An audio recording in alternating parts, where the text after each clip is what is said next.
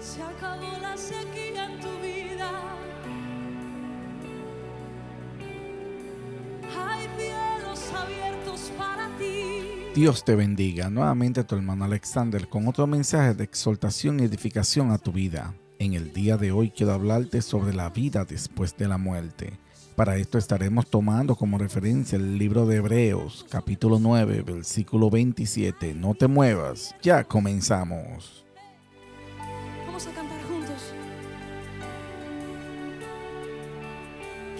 Los cielos se abran aquí, tu presencia irrumpa en mí. Hebreos, capítulo 9, verso 27 dice, y de la manera que está establecido para los hombres que mueran una sola vez, y después de esto, el juicio.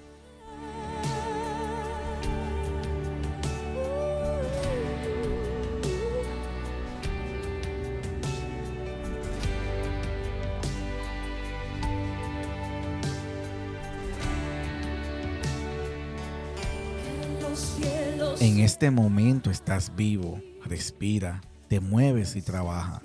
Puede ser que vives cómodamente o que existe en miseria. El sol sale y se pone. En algún lugar nace un bebé y a la misma vez siempre hay alguien que está muriendo. Toda la vida es solo un regalo temporal, pero ¿a dónde irás después de la muerte? ¿Te has hecho esa pregunta? No importa si eres religioso o si no crees en ninguna religión, aún necesitas resolver esta pregunta de mayor importancia, porque después de una breve vida terrenal, el hombre va a un destino eterno. Eclesiastés 12:5.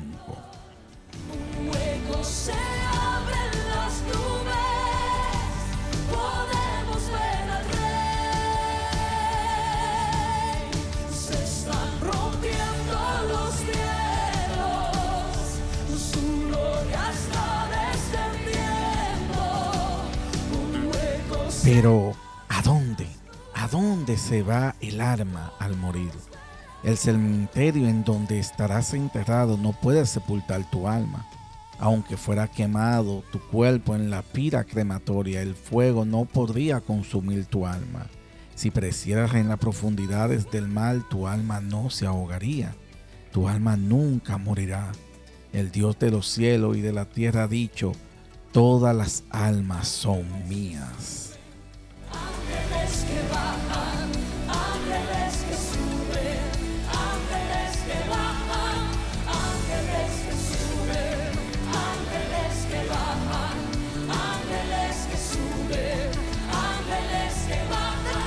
Tu alma, tu verdadero ser, se enfrentará con las obras hechas, sean buenas o malas.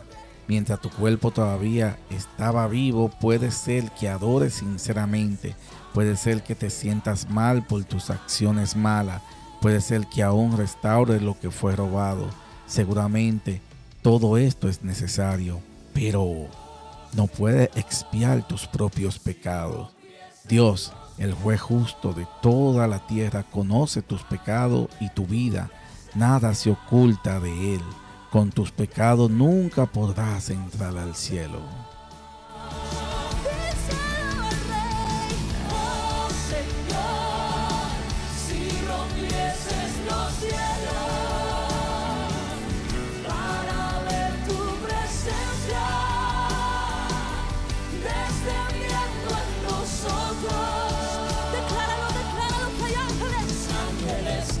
Pero Dios es un Dios de amor.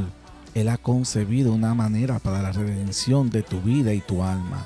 No necesitas ser arrojado al infierno. Dios envió a Jesucristo a este mundo para salvar tu alma.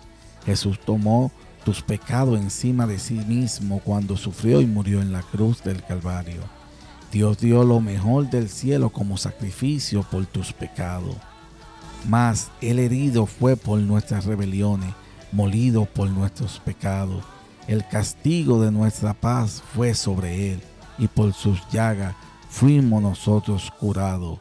Isaías 53:5. Estas palabras, hablando de Jesús, se, se profetizaron muchos años antes de que Él viniera a esta tierra.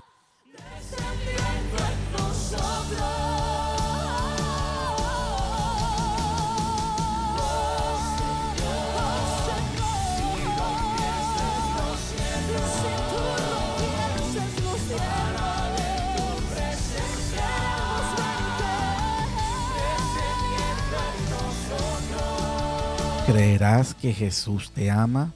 ¿Orarás y confesarás tus pecados a Él? ¿Te arrepentirás y creerás en Jesús, el Hijo del Dios viviente? Al entrar en un compromiso total con Él, Jesús te, dará la paz en tu, en tu corazón, en tu alma y la vida gloriosa después de la muerte. Solo entonces puedes estar seguro de un hogar eterno de gran gozo y consuelo para tu alma. Pero, ¿qué pasará con los que rechazan a Jesús? El abismo y el fuego sin fin que esperan a los que en esta vida rechazan el amor redentor de Jesús. No habrá retorno ni salvación después de la muerte. Entonces dirás también a lo de la izquierda, apartaos de mí maldito al fuego eterno preparado para el diablo y sus ángeles. Mateo 25, 41. Y al siervo inútil, echarle en la tiniebla de afuera. Allí será el lloro y el crujir de dientes. Mateo 25, 30.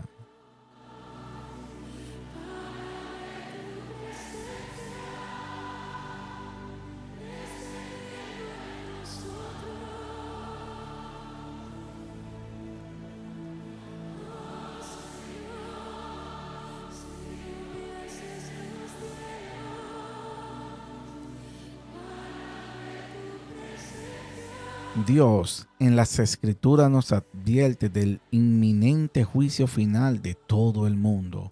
En estas sagradas escrituras es profetizado que ante de aquel notable día del juicio habrá señales claras y obvias. Antes de su venida habrá guerra y rumores de guerra, angustia y naciones en confusión. Naciones pelearán y parecerá no hallar una manera para solucionar sus diferencias de actitud y opinión. Habrá terremoto y peste en diversos lugares. La Biblia nos dice que los hombres malos irán de mal en peor. A la vez, la gente no le hará caso a las advertencias, sino serán amantes del placer más que de Dios. ¿Acaso no somos testigos del cumplimiento de estas profecías en nuestro día? Eso podemos verlo en Mateo 24, 6 y 7 y versículo 12 y segunda de Timoteo 3, 4.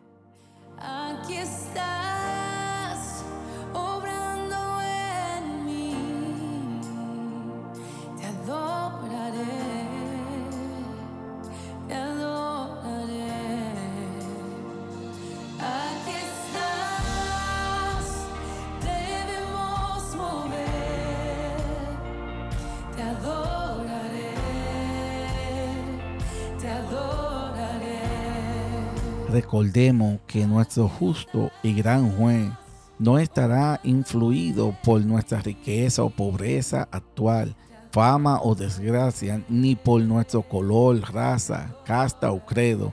Algún día nos pararemos delante de nuestro gran Creador y Señor para ser juzgados según nuestros hechos. Mateo 25, 32 y 33. Por último, en la eternidad sin fin que está por venir, no habrá ni reloj ni calendario y los siglos no se calcularán. El humo del tormento del pecador y del impío ascenderá para siempre jamás. Al mismo tiempo, el gozo, los cantos, el éxtasis y la tranquilidad de los redimidos serán interminables en el cielo. Toma la decisión ahora, luego puede ser demasiado tarde para ti. He aquí, ahora el día de salvación Segunda de Corintios 6, 2, Mateo 11, 28 al 30. Hasta aquí esta enseñanza del día de hoy. Estuvimos hablando brevemente sobre la vida después de la muerte. Te invitamos a que nos siga y activar la campanita para que seas alertado cada vez que se publique una nueva reflexión en nuestro canal. Esperamos que esta enseñanza haya sido de edificación a tu vida No olvides compartirlo para que otros sean bendecidos, edificados y salvados al igual que tú. Dios te bendiga.